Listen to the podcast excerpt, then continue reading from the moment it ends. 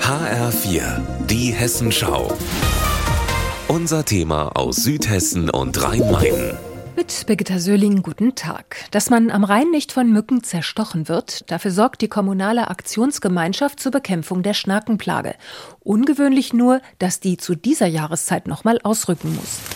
Wir bahnen uns einen Weg durchs Gestrüpp und das ist richtig mühsam. Brennnesseln und Knöterich wachsen hier fast schulterhoch im Auwald zwischen Wallow und Wiesbaden am Rhein.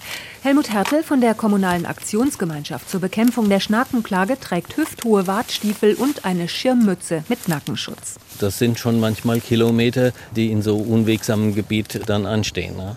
Wir müssen jede einzelne Pfütze finden, die da irgendwo besteht. Ne?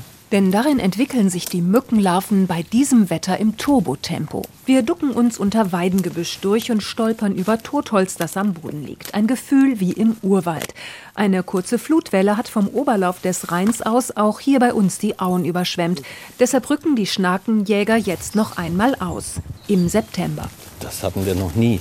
Also das ist wirklich sehr ungewöhnlich.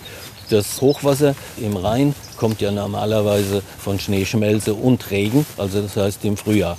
Ja, und um diese Jahreszeit September ist das nicht mehr da. Jetzt hat sehr stark geregnet in den Alpen und dadurch ist ein Hochwasser entstanden, das also äh, dann hier angekommen ist. Am Dienstag sind Hubschrauber über Gebiete in Südhessen und im Rheingau geflogen. Sie streuen winzige Eiskügelchen aus der Luft.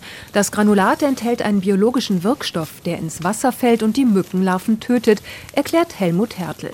Das sind Rezeptoren, die nur bei diesen Stechmückenlarven vorkommt, sodass also andere Tiere davon nicht betroffen sind. Seit fast 50 Jahren halten die Kommunen entlang des Rheins die Mückenplage auf diese Weise in Schach, lobt Anwohner Ludwig Zahn aus Eltville. Das ist eine tolle Sache.